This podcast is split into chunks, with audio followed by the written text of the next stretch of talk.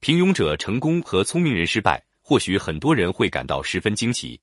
但是仔细分析以后，你就会发现，之所以出现这种现象的原因，就是那些看似愚钝的人，虽然并不是十分聪慧，但他们比别人多了一种顽强的毅力，一种在任何情况下都坚如磐石的决心，一种从不受任何诱惑、不偏离自己既定目标的执着力。相反，那些聪明人往往不能执着于一个目标，四处出击，结果就分散了他们的精力，浪费了他们的才华。那么又怎么会成功呢？所以，要想获得成功，最重要的就是对目标要有执着的精神，你的独立性、决心和意志。只有具备了这些东西，你才不会在寻求成功的路上迷失方向。没有人能帮助你走出迷惑，只有你自己才能战胜你内心的敌人。你的命运。你的幸福和成功都取决于你是否对目标的执着和奋斗。其实，通向成功的路绝不只是一条，不同的人可以选择不同的路。成功与否，往往不在于对道路的选择，而在于一旦选定了自己的路，便不再彷徨。所以，能否到达心中的目标，首先取决于对脚下道路的信任。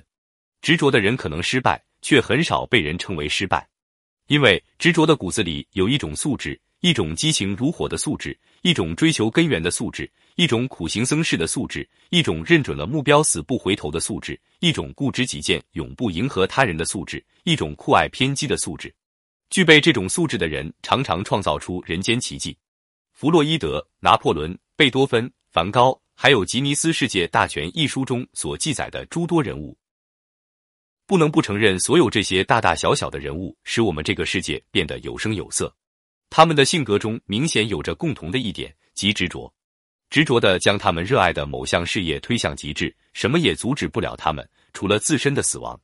女娲补天，夸父追日，精卫填海，愚公移山，大禹治水，卧薪尝胆的勾践，闻鸡起舞的祖逖，面壁静修的达摩，城门立雪的杨时，这些执着的故事不老，人物不死，咬定青山不放松，百折千磨志不改，衣带渐宽终不悔。不到长城非好汉，这些执着的家居不朽。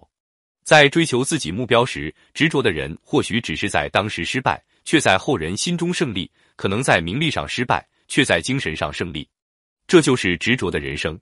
执着是一阙永无休止符号的进行曲。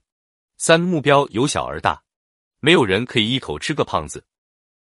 狼深知这一点，所以狼在追击目标的时候，常常是由小到大，一步一步实现的。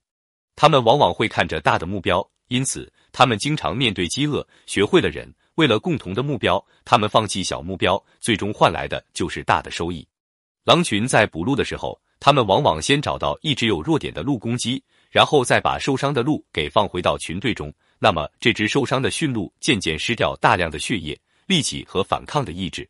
最后，当这头驯鹿已极为虚弱。再也不会对狼群构成严重的威胁时，狼群开始全体出击，并最终捕获受伤的驯鹿。他们的耐心将会换来更大的利益、长远的胜利。因此，要学会狼的性格，就要舍弃小目标，等待大目标的到来。这就是狼群获得更大胜利的原因。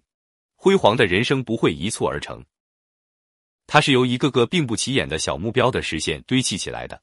让我们把目标化整为零，用一个个小的胜利赢得最后的大胜利吧。一个人要想获得成功，首先就要选择好人生的奋斗目标，你最终想要到达的地方，然后设计好路线。第一站要到达什么地方，用多少时间？第二站要到达什么地方，用多少时间？设计好你的路线后，你只需一步一步向终点前进，终有一天你能到达终点，得到你想要的东西。